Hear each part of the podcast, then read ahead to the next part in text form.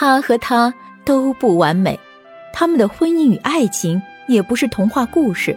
但是，即使在那样的灰色岁月，他们对生活始终充满信心与憧憬，对彼此充满爱与尊重。请听中国两百年来最早记载平凡人的生活点滴的晚清作品《浮生六记》，白话版，沈复著作，艾茉莉演播。插菊，虽然云不忍心大剪盆枝。但是每年菊花盛开的时候，我们便大发秋兴，采摘菊花，自己插在瓶中玩赏。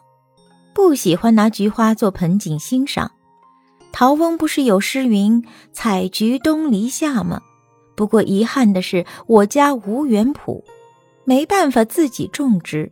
市场上也有卖已经插好，但大部分插得杂乱不堪，无甚可取。菊花这种花，个人认为比较适合插单数，不适合双数。每瓶只插一种品种、一种颜色。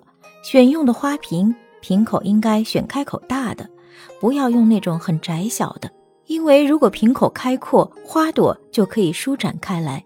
根据瓶口大小，可插上五七朵，甚至三四十枝花。而且每瓶中一定要有一丛比较突出子瓶的花艺。这一丛花之间的距离要恰当，太过散漫或者太过紧凑都不好，也不适合离瓶口太近。这正是所谓奇把意景。插花者可以突出花朵的亭亭玉立、娴静优雅，可以插得飞舞横斜，突出花朵的各种生动姿态。这就全凭个人想象和爱好了。总之，花朵插的不要太整齐，尽量穿插进行。花中放一个大小适当的花架，固定住形态，以免花枝滑动或者倾斜。选花也有讲究，叶子不乱，花梗不能太硬，这样比较容易用针固定。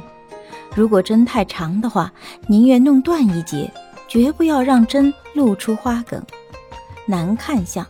这就是所谓的瓶口一清。摆放的时候，根据桌子的大小格局而置。一般书桌、茶几放一到三瓶为止，书架顶多放一到七瓶。摆的太多就显得杂乱无章、眉目不清，如同放在市场上售卖一样俗气了。数瓶插花一起摆放的时候，要注意不要放在同一水平线上，高低相差三四寸到二尺五六寸为止。尽量将花瓶摆放的参差错落，相互照应，一目望去能融贯各瓶不同韵味，使之一体呵成为最上。如果放的中间高，两边低，或者后面高，前排低，列成一排或左右对称整齐，那就是犯了锦灰堆的忌讳了。当然，摆放的时候哪里紧凑哪里稀疏，哪处放前哪处放后。这就要看每个人根据插花意境的不同，自己画情写意了。如果用的不是花瓶，而是盆碗盘此类浅口的器物，可以先用飘青、松香、鱼皮面和上油，加上稻灰熬制成胶状，将中等长度的钉子钉在铜片上，钉尖朝上，再用熬制的胶涂在铜片的背面，粘在盆碗或盘上。待胶冷却后，钉满钉子的铜片就固定在盆底了。然后将花以铁丝扎把插在钉子上，插的时候不要太垂直，最好插的有点倾斜，比较自然。也不要插在盆子正中央，太过突兀。花的枝叶要修剪干净，不能太拥挤杂乱，枝疏叶轻为最佳。插完后，在盆中。